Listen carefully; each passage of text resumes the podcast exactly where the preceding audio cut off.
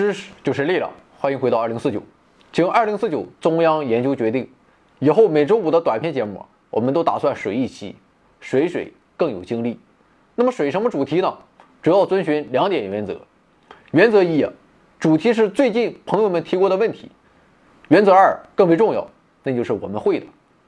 由于昨天聊了黑洞的话题，所以正好我想起最近有朋友提了这样一个问题，那就是暗物质会掉进黑洞吗？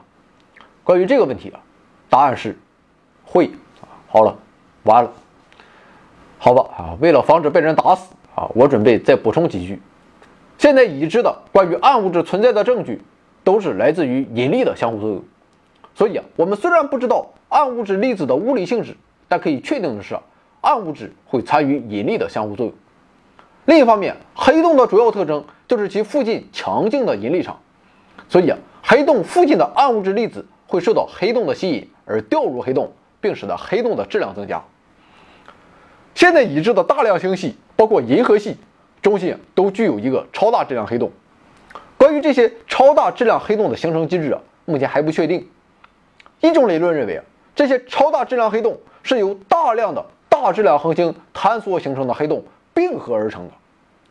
另一种理论则认为，这些超大质量黑洞的前身只是普通的恒星质量或是中等质量的黑洞，通过吸引附近的物质，从而增长到目前的巨大质量。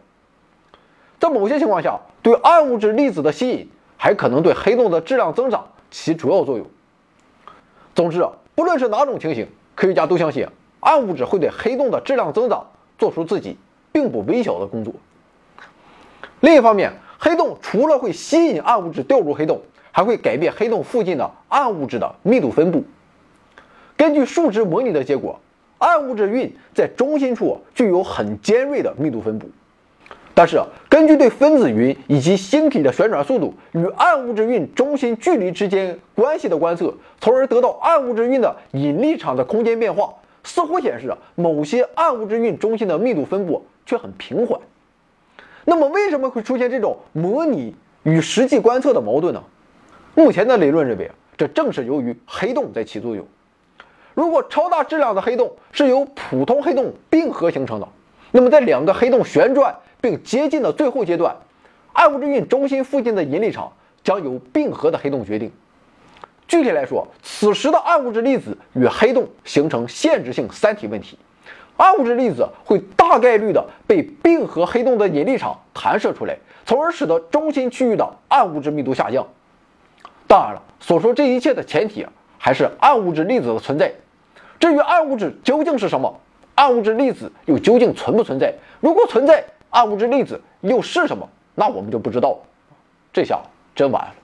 回到二零四九微信订阅号已全面升级，微信搜索“回到二零四九”或 “back to 二零四九”，阅读节目文本，还有更多惊喜，精神的、物质的，还有你懂的。